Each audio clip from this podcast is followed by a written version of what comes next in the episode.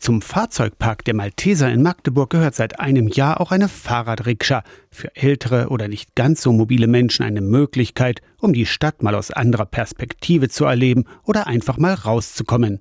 Ehrenamtliche fahren die Passagiere durch die Stadt zum Dom oder durch den Stadtpark und kommen miteinander ins Gespräch.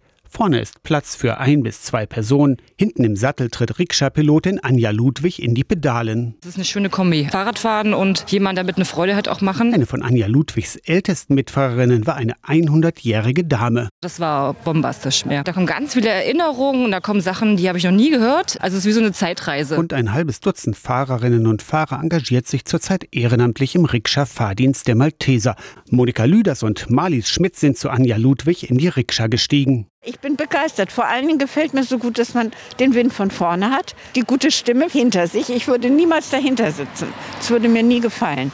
Und es ist so eine angenehme Fahrt. Also ich kann das nur jedem empfehlen. Sie hat gut gelenkt. Einmal, ja, habe ich gesagt, jetzt kommt ein Balken. Willkommene Abwechslung für die Passagiere vorne im Fahrtwind. Ich glaube, das ist dann auch für viele auch nochmal eine Möglichkeit, ins Gespräch zu kommen. Die freuen sich, wenn jemand zuhört. Wir fahren ja nicht die ganze Zeit. Also wir bleiben dann auch stehen bei bestimmten Orten, je nachdem, wo jemand was, was sich angucken möchte. Und dann, dann kommen ganz viele Erinnerungen hoch. Das ist total schön. Ich hatte eine Dame, die hat, hat geweint hinterher, weil sie da so lange nicht gewesen ist. Ja. Also das war schon sehr beeindruckend. Die Malteser wünschen sich noch mehr ehrenamtliche Fahrerinnen oder Fahrer für ihren Rikscha-Fahrdienst. Obwohl die Rikscha einen E-Antrieb hat, ist natürlich ein wenig körperliche Fitness nötig. Ehe es in den Sattel geht, müssen die Freiwilligen außerdem zur Rikscha-Fahrschule, sagt Malteser Pressereferentin Mandy Hannemann. Die bekommen ein intensives Training. Das ist vierteilig, dass sie durchlaufen müssen, bevor sie überhaupt auf die Rikscha mit Personen steigen. Erste Hilfe, unsere Malteser Grundausbildung, die wir mit jedem Amtlichen machen, dann das Sicherheitstraining und natürlich auch den Umgang mit Menschen. Die Infos zum Rikscha-Fahrdienst gibt's beim Besuchs- und Begleitdienst der Malteser in Magdeburg.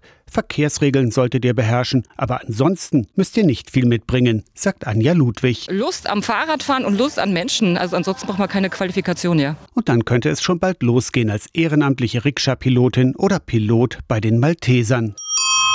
Oh, schön klingt, ja. Oh, schick. Tschüss.